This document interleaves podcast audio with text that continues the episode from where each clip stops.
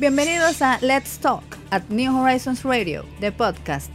En este escenario, el concurso de las ideas tiene una plataforma activa, veraz, crítica y diferente para la comunidad educativa, la nación dominicana y el mundo.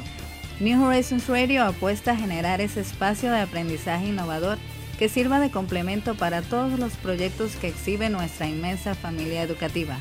Quédate conectado. Un nuevo capítulo comienza ahora. Bueno, señores, yo, yo, escuché en el día de hoy una partecita de, una clase, de una clase de francés que está dando el Ministerio de Educación por radio. Yo quiero que ustedes se deleiten con este, con este audio que tenemos. A 100 metros de ma maison, a 100 metros de mi casa. Par exemple, si tu vas donner a une personne ton adresse, si tu vas dar a una persona tu dirección, tú puedes decir a 100 metros hay una Par exemple, tu peux dire hay una épicerie. Épicerie, c'est una tienda comestible. Aquí se llaman colmado, como dice, ¿no? Entonces, tu peux dire à 100 mètres, il y a une épicerie. O à 100 mètres, il y a un arbre. Un arbre es un árbol. À 100 mètres, il y a un magasin, hay una tienda. Là, tu peux identifier, d'accord? Et aussi, tu peux remplir cet exercice et apporter-le avec votre professeur. Hein? Tú puedes llenar el ejercicio y traerlo a su profesor. Hay que escribirlo en el cuaderno. D'accord. Maintenant, c'est la fin de notre clase. Ahora es la parte final de nuestra clase. Ya llegamos al fin. Y on a vu presque beaucoup de choses. Mais c'est toute une continuité dans la dernière classe, non? De la dernière clase. Hoy vimos muchas cosas, pero es una continuidad de nuestra clase anterior. Espero que sí, ustedes pueden quedar con la pronunciación correcta y también con los nuevos contenidos y la forma que debes hacer las oraciones al hablar su bloque o oriental a agro o describir donde ustedes viven. Esa clase es una clase útil, no solamente por aquí, en cualquier momento que van a viajar va a servir, porque siempre vamos a orientarnos, siempre va a orientar a otras personas que nos piden ayuda sobre las informaciones. Bueno, vamos a hablar con la representante de Educa, a ver qué ella puede decirnos en el día de hoy. Óyeme, yo te estoy diciendo, esta es una situación preocupante. Yo me senté media hora a escuchar esa clase. Y ese joven, además de que obviamente tiene serios problemas de dicción en castellano, y en francés también, por cierto, eh, esa clase no tiene sentido. O sea, esa clase no, no va, no tiene ninguna estructura, no es para, no es para una persona principiante, no es para una persona media, no es para una persona avanzada, te lleva, te, te, lleva como una carreta, se le olvida.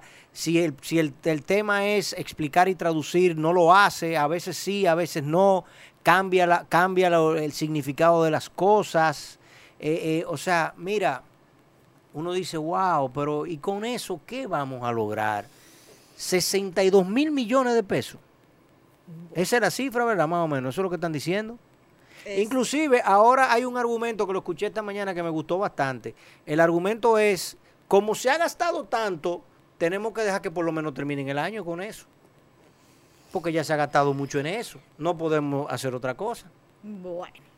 Eh, eh, es, es, odioso, ¿no? Hasta cierta forma eh, poder analizar todo esto, pero como decíamos nosotros en la presentación que hacíamos a través de nuestras redes sociales de la conversación del día de hoy, ya hemos escuchado a expertos de muchísimas áreas del saber, del conocimiento científico, sociológico, a pedagógico, y todos han planteado sus pareceres, sus posiciones sustentadas, obviamente, sobre el retorno a las clases. Pero es hora de escuchar entonces a los padres, los que están día con día o los que están resolviendo día con día con los chicos en las casas. Y Educa, pues, eh, a través de su unidad de investigación, pues ha hecho este estudio, este levantamiento. Y Marigracia Aquino del equipo investigativo, pues está con nosotros en la mañana de hoy para conversar justamente sobre cuál ha sido la opinión de los padres con respecto al tema educativo en medio de esta pandemia. Marigracia, una vez más, muchísimas gracias por acompañarnos y venir a contar eh, a la comunidad New Horizons Radio, pues todo lo que ustedes han estado trabajando. Bueno, muchísimas gracias a ustedes. Eh, buenos días y agradecemos la invitación y, qué bueno que nos hayan invitado y, también veo también en su en sus redes que también están en, apoyo al retorno parcial a la escuela, por lo menos unas horas a la semana. Claro que sí. Eh, Marí, gracias a Dios que tú eres una alta técnico en el área de educación de Duca y manejas muchas cifras. Ya hablar de por qué y la cantidad de instituciones nacionales e internacionales que están pidiendo el regreso a la presencialidad y, y el hecho, inclusive, ese es un hecho complicado, muy, muy complicado creo yo para el Estado poder defender que República Dominicana, creo que nosotros y Venezuela somos los únicos que no tenemos un protocolo y que no hemos hecho ningún ensayo de reapertura de clases. Y cuando uno dice, bueno, vamos a analizar el territorio donde nosotros vivimos, la isla de la Hispaniola. En la isla de la Hispaniola hay, es la única isla en el mundo que tiene dos naciones dentro de ella, propiamente, porque tú puedes decir Irlanda, sí, pero Irlanda del Norte es parte del Reino Unido, eso está complicado ahí. Entonces, compartimos esta isla con, y nuestros hermanos haitianos eh, son la nación más pobre de todo el hemisferio, con serias precariedades y con una inestabilidad política muy marcada ahora mismo, con serios inconvenientes, pero allá no han dejado de dar clases. Allá están dando clases presenciales. Entonces, si el territorio de la Hispaniola es un foco de contagio intenso de COVID, es contradictorio que allá estén dando clases presenciales y nosotros no podamos. Háblanos un poquito, Marigracia. Cuéntanos, ¿cuál es la posición de Duca y qué ustedes presentaron en el día de ayer? Bueno, muy bien. Eh, nuestra posición es que eh, se comiencen a abrir las escuelas, aunque sea una jornada a la semana. Eh, ¿Escuelas o colegios? Exacto, escuelas públicas y colegios privados, todo el sistema educativo. Bien. nosotros somos parte también del grupo, incluyendo la propia UNICEF, Educa, INEP, Inicia Educación, Ángel, el propio CONEP, que plantea un retorno eh, voluntario, gradual y seguro a las escuelas. Como tú bien mencionaste, ya antes incluso había un inicio de un protocolo para la apertura de las escuelas, incluso se planteó que fuera parcial, que no fueran todas las horas y que se dividieran a los estudiantes. Eh, y bueno, cuando entró ese nuevo gobierno, no se ha, no se ha, bueno, como actualizado de acuerdo a las exigencias nuevas que nosotros sabemos con las investigaciones que se han hecho, obviamente hay que hacer algunos ajustes eh, y estamos todavía a la espera. Eh, la semana pasada nosotros tuvimos una, una, conferencia web, un webinar con eh, padres, tuvimos padres a favor y en contra. Y la mayor conclusión que tuvimos en ese webinar es que todos los padres están, necesitan ese protocolo. ¿ok? Alguna de las madres dice, yo necesito que saber qué es, qué es exactamente lo que, cómo, cómo va a funcionar ese retorno a las escuelas. Y esta era una de las madres que estaba en contra de, de, la, de la, apertura, porque obviamente ella necesita eh, tener las guías de qué es lo que le debe poner a su, a su hija, si lleva la mascarilla, si es llevarle la, la, la manito limpia, lo que sea. Y entonces ella, ella, dice, cuando eso esté, entonces ahí podemos hablar sobre una, una apertura a las clases. Entonces, eh, de igual forma, todos estamos a la espera. Me recuerdo en un programa en Mariacela que se había comentado la propia directora Eligia Pérez que sí, sí se iba a presentar el protocolo. Ya pasó una semana, todavía estamos esperando. Eh, y eso realmente es, es, el primer paso para la apertura de las escuelas y luego viene toda la fase de la implementación. Eh, que obviamente eso va a tomar un tiempo y necesitamos que desde ya se comiencen a, a presentar eso a la, sociedad y entonces podamos también dar retroalimentación al mismo protocolo. Claro que sí. Justamente dentro de todo eso que tú planteas, eh, eh, Marigracia, está el resultado ¿no? de este levantamiento. Quisiéramos empezar eh, conociendo la data, ¿a quiénes ustedes han encuestado? ¿Dónde se extrae la muestra? ¿Cuál fue el rango eh, de fecha en el que se realizó este levantamiento? Porque obviamente no es lo mismo a octubre 2020 a febrero 2021. Cuéntanos un poco de esta parte de, eh, los ingredientes que ustedes han, tomado en cuenta para el levantamiento de la información. Muy bien. Eh, la encuesta fue se realizó entre el 8 al 10 de febrero del 2021, o sea, fue hace dos semanas. Eh, nosotros hicimos, tomamos un error de un 5%. Esto quiere decir que los resultados hay que, eh, ¿verdad? Todo el, error muestral, o sea, los resultados hay que sumar un 5 o, o, restarle un 5%, eh, porque obviamente es una muestra. Y se tomó un nivel de confianza del 95%. Nuestra población era padres, madres o tutores que tengan hijos entre 0 a 17 años, es decir, hijos que tengan edad escolar, porque ya los que tienen 18 años realmente tienen eh, legalmente tienen el derecho y la libertad de poder escoger si regresa o eh, a la escuela. Entonces, pero sí la responsabilidad de los menores recae sobre los padres. Y entonces eh, también se hizo un control eh, de las, de las encuestas aplicadas, y se vuelve a aplicar para el 20% de, todas las encuestas por los encuestadores. Entonces, nuestra población estudiantil es de 2.7 millones de estudiantes. Eh, entonces, obviamente, de, de, esa, de esa población total, de, la cantidad de estudiantes que tenemos, por lo, menos para la matrícula 2018, eh, y dada el, el, error que tomamos del 5%, un nivel de confianza del 95%, entonces hicimos una muestra de 386 personas, que es representativa a nivel nacional. Cuando uno se fija en, en, las características de las personas que participaron en la encuesta, eh, se parece, es coherente con la, la distribución poblacional.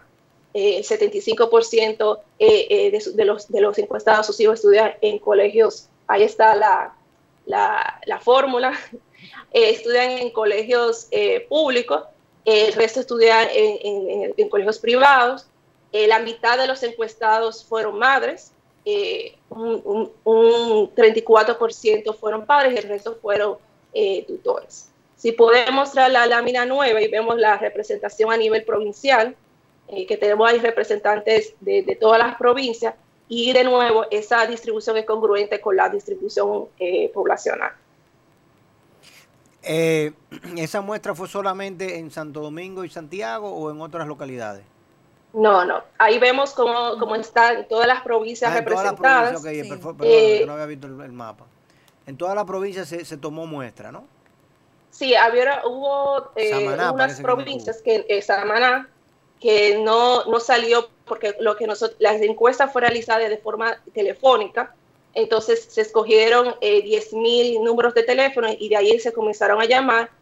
Y obviamente algunas personas decían, no, yo no tengo hijos o mi hijo tiene más de 18 años. Entonces, por ejemplo, cuando en ese proceso puede que las personas de Samaná no hayan resultado escogidas en el proceso de alertización o que cuando se llamó una persona de Samaná este, no tenía un hijo en, en edad escolar o no tenían hijos, puede pasar esa situación. Pero al comparar cada una de estas proporciones de, de la provincia y compararlo con la, la, distribución poblacional de la República Dominicana por provincia, eh, es similar. Eh, igual con otros indicadores que nosotros levantamos. Otra, otra pregunta, eh, Marigracia. Ya ustedes habían hecho una encuesta similar el año pasado, ¿no? Eh, no, nosotros hemos, no, similar a esta, esta es la primera encuesta que se hace de opinión a los padres sobre el retorno escolar. Le, le hicimos desde Educa. Entonces, eh, pero bueno, yo a mí me parecía que había visto alguna data de Educa con respecto a, no necesariamente el retorno a clases, sino la percepción. Ah, bueno, lo que ustedes hicieron fue una de la percepción de la calidad de, de la educación que se le estaba brindando en las escuelas, creo, ¿no? Que sobre eso nosotros, hecho algo. Sí, nosotros en los, eh, nosotros hacemos nuestro congreso todos los años, uh -huh, ahí uh -huh. participaron miles de docentes y ahí los docentes pudieron eh, dar sus su opiniones acerca de, del proceso educativo que se está llevando actualmente. Pero en cuanto a la opinión de los padres, esta es la primera vez que, se hace este tipo de encuesta a los padres sobre el retorno directamente a los padres. ¿Y, cuál es la razón? Eh, vemos que de manera generalizada el, el, 57, 70, 60%... El 59. 59% de los padres quieren el regreso a la presencialidad o, o tener la opción de poder regresar de manera presencial sus hijos a las escuelas y colegios.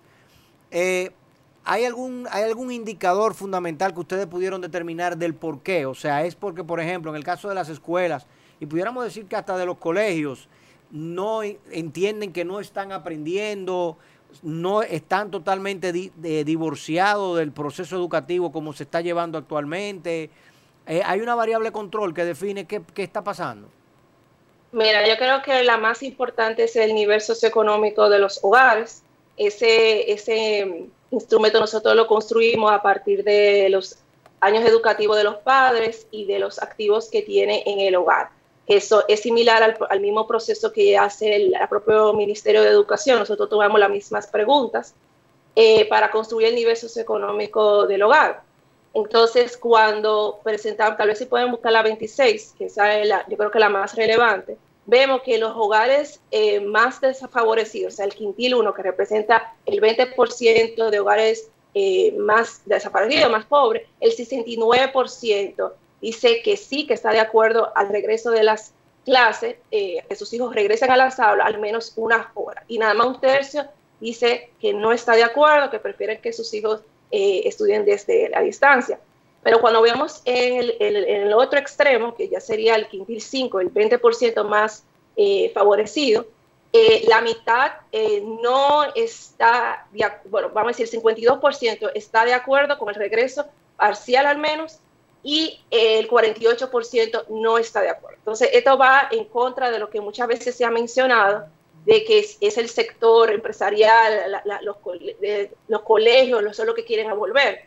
Realmente los sectores más vulnerables son, hay un error de la lo voy a corregir ahora mismo, gracias por verlo ahora en el título que está ahí eh, eh, corregido, pero los sectores más vulnerables son precisamente eh, los que tienen mayor deseo de que sus hijos regresen a las aulas. Y bueno, en la siguiente guante? gráfica.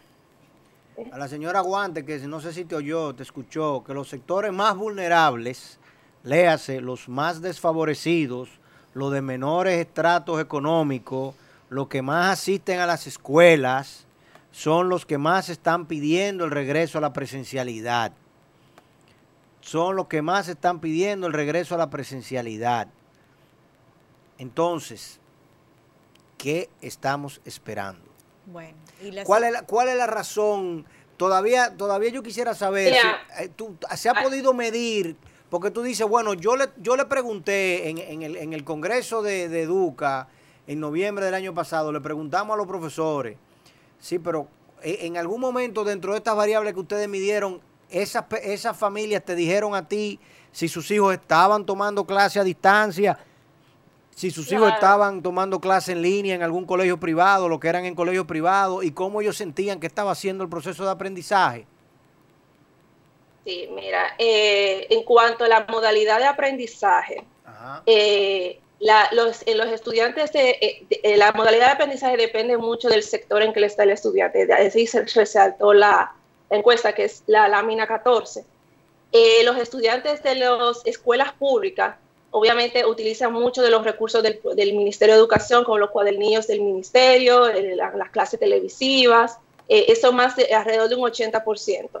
Eh, pero en el caso de los colegios privados utilizan más eh, metodologías eh, más exigentes en términos tecnológicos y más directo con el docente. El 88% de los hogares que tienen hijos en, colegios privados dijeron que, sus hijos utilizan videollamadas con el docente, el 70% dijo que hacen llamadas directas al docente, mensajes de, eh, de texto, correos electrónicos, pero utilizan menos los recursos del, Ministerio de Educación, como las clases televisivas, nada más un 20%, y el 26% utiliza los cuadernillos. Ahora bien, cuando vamos al tema del ¿Qué por ciento utiliza los cuadernillos? Vamos a ver la gráfica. La gráfica número 13 tiene esos porcentajes, por favor, si producción nos soporta. La 14. La 14, la gráfica número 14. Dime cuál es el porcentaje que está utilizando los cuadernillos. En el sector privado un 26% y en el sector público un 89%. 89%. O sea, básicamente en el sector público lo que más utilizan son los cuadernillos eh, y las clases televisivas y un 67% sí recibe mensaje de texto del profesor, correo electrónico, llamada telefónica en el sector público. Eh, y, el sector privado básicamente se utiliza las videollamadas, 88%, y las llamadas telefónicas eh, o mensajes de texto correo electrónico, un 70%. Y en el sector privado, eh, solamente el 26% utilizan cuadernillos y el 20% ve las clases televisivas del ministerio. El, em, el 25% ve la clase televisiva del ministerio, de los colegios privados. Sabemos que hay un número importante de colegios privados yo diría más de la mitad, que no están tomando clase en línea. Entonces te deja que realmente hay un vacío muy importante. O sea, hay un, un 50% probablemente de los colegios privados que están haciendo que dándole clase por WhatsApp y seguimiento eh, eh, eh, de ese tipo a los alumnos. Y eso ese es un punto importante con respecto a los que pudieran no estar haciendo nada. Dentro de este estudio, Marigracia, ustedes han evidenciado la cantidad de niños que no está ahora mismo asistiendo a las escuelas o tomando las clases de alguna, por alguna vía. Sí, ese fue uno de los elementos más alarmantes del estudio. Eh, cuando le preguntamos a los padres si, si por qué uno de sus hijos no estaban estudiando, el 1.3 dijo que sí, que sus hijos antes de la pandemia estaban estudiando, pero ya ahora mismo no lo están haciendo. Y aunque eso parezca marginal, 1.3 de los hogares, cuando nosotros eh, estimamos cuánto representa ese 1.3 en toda la población, eso nos da que fue al menos 20 mil niños, niñas y adolescentes que ya abandonaron las aulas y que estaban estudiando antes de la pandemia. Y hay 1.5 que eh, no está matriculado actualmente, pero dicen que sus hijos están en, eh, están estudiando desde la casa, pero no está matriculado ni, en una escuela pública ni en un colegio privado. Em, hay, otro, hay, otro, dato ahí, Marigracia, que me llama mucho la atención. Ahora que estamos hablando de, la cantidad de recursos que el ministerio ha invertido en esto de montar las clases a distancia, póngame la, anterior, por favor. Y es eh, el, el bracket donde se dice cuántas personas están tomando clases de radio, por la radio solamente el 1.5% del sector público y 0% del sector privado está tomando clases por radio. Sabemos que el Ministerio de Educación contrató 130 emisoras más o menos para dar clases por radio, solamente para que el 1.5% de la gente lo esté utilizando. Yo creo que por ahí el ministerio puede rápidamente estimar la, la importancia y la efectividad que está teniendo esa inversión y podemos rápidamente junto con el sello gomígrafo del PNUD, hacer algunos ajustes.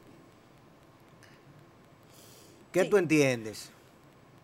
Eh, ciertamente, incluso eh, desde Educa nosotros estamos eh, comenzando otro nuevo proyecto de investigación, que son los costos económicos y sociales para la educación fruto eh, obviamente de la pandemia. Eh, y una de las cosas que vamos a estudiar es precisamente cómo ha cambiado la estructura de costos del propio ministerio.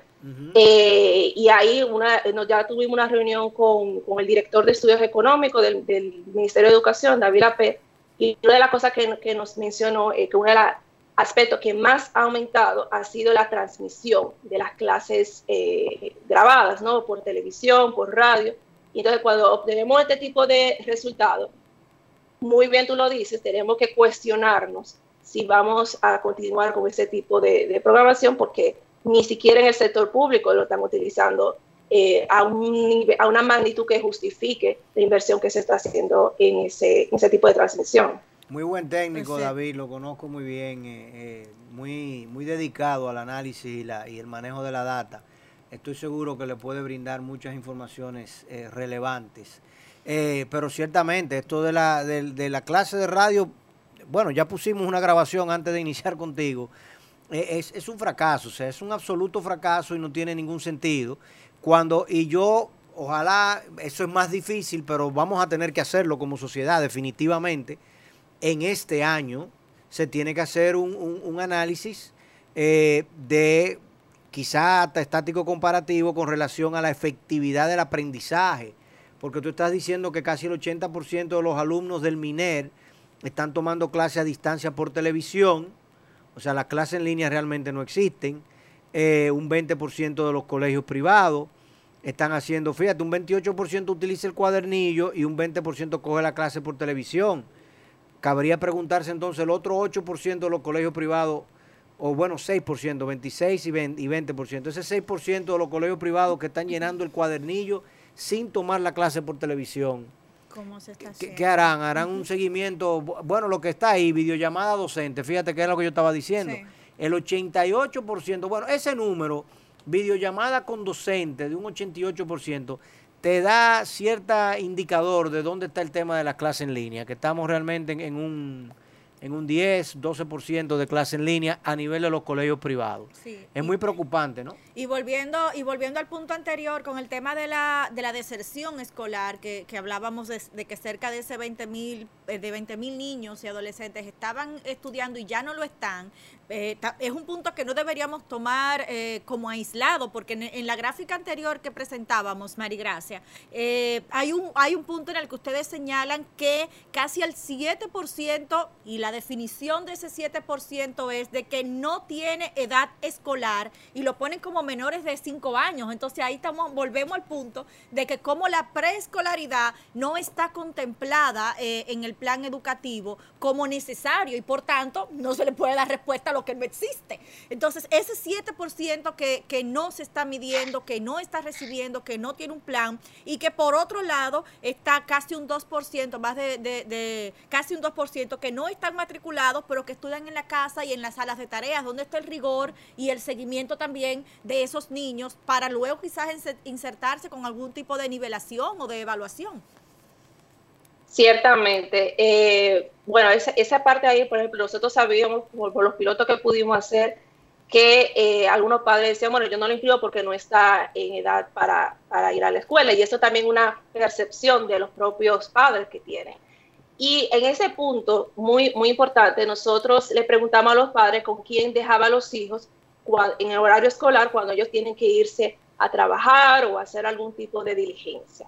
Y entonces el 7.51% dijo, yo pago para que me lo cuiden. Me lo pueden cuidar, en un, como tú bien lo dijiste, en una sala de tarea, en un centro de cuidado. Y eh, cuando eso, eso o sea, se- de igual forma, si nosotros tratamos de estimar cuánto ese 7.51% representa en toda la población, obviamente esto fue una muestra, pero cuánto eso sería para toda la población, serían al menos 130 mil hogares que hacen ese esfuerzo económico para que alguien le cuide eh, a sus hijos. Y entonces eh, pagan el 44%, o sea, más o menos, menos de la mitad, pagan entre 1.500 a 2.500 pesos semanales, o sea, tienen que hacer ese esfuerzo extra para eh, poder que, le cuiden a sus hijos, ya además de lo que seguramente están pagando en otros aspectos. Entonces también esto, para los que pueden continuar estudiando, para la familia es un peso adicional. Eh, y, no- y como tú bien lo dijiste, y también Educa hizo referencia en una nota sobre ello, de que a veces lo llevan a estas salas de tareas, centros de cuidado, que no tienen los protocolos eh, sanitarios que sí tal vez en una, en una institución educativa más formal eh, pudiera tenerlos. Eh, pero aquí tú me estás presentando el, el, el 10% de los que no estudian o de la razón de los que no estudian y el otro 90%. Esos De son- los que Sí, sí, dice si no estudia, ¿por qué? Tengo que no estudian porque son menores de 5 años. Eh, yo no Bueno, ahí, ahí, ahí es importante entender que eh, lo- los, las familias pueden tener hijos de distintas edades. Entonces, este es el 7% de los hogares dijeron que tiene al menos uno de sus hijos que no tienen edad escolar. Ya. Entonces, exacto. lo entienden así, como que Sí, no ellos entienden que si tiene 5 años no tiene edad escolar, no importa, que se pierde esos primeros 5 años total. Oh, Dios mío, qué cosa tan seria. Eh, y están estudiando en sala de tareas o sencillamente estudiaban antes, pero ahora mismo no están. Ustedes tienen una estimación, o sea, hemos hablado de 20 mil alumnos que sabemos al día de hoy, por lo menos, mínimo, es la estimación que ustedes tienen, que definitivamente no están en el sistema. Eh, podemos con eso o mirando la data de otros países, por ejemplo, yo creo que ahora en marzo y a partir de marzo, por lo menos en este primer en este primer semestre, vamos a poder tener data por lo menos del cono sur de Latinoamérica, ¿no? De, de, Darwin y Uruguay y de otros países de esa zona, porque el año escolar de ellos inicia en, marzo. Y eso nos pudiese dar a nosotros una estimación, aunque obviamente cada nación, cada realidad. Ahora en febrero también. Sí, a finales de febrero, marzo es que ellos inician todos, Colombia, etcétera.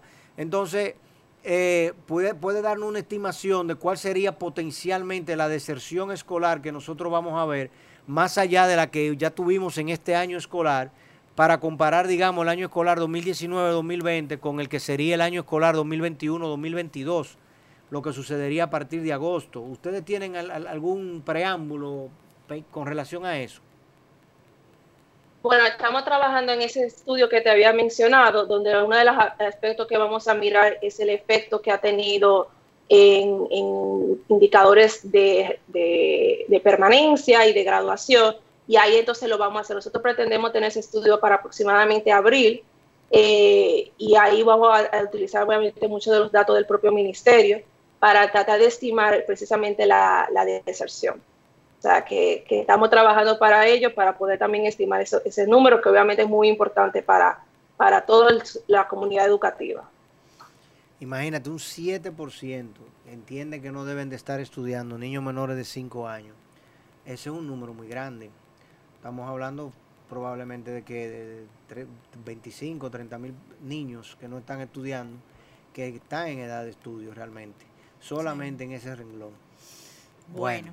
Y todo el país, sin duda, eh, Marigracia, pues empujando, ¿no? En esta idea conjunta, aunque pudiera parecer, como empezamos al principio del programa, planteando la idea de que se entendía que el país estaba dividido entre los que querían volver a las escuelas con algún poder adquisitivo y otros que no, la gráfica que tenemos ahora mismo en pantalla, pues sin duda marcan bastante, el nivel es muy parecido, ¿no? En la inquietud de los padres, los que no eh, prefieren la clase presencial en este momento o semipresencial, eh, pues también vinculado a algún tipo de temor con el tema del COVID, pero también los que de alguna forma quieren que los niños pues tengan cierto contacto con las escuelas y con sus pares, se equipara prácticamente entre los padres del centro público y el centro eh, privado, ¿no? Correcto, lo cual anula por completo los argumentos de la señora Guante porque ella ha querido reducir esto y quiere llevarlo al escenario de una lucha de clases que no es.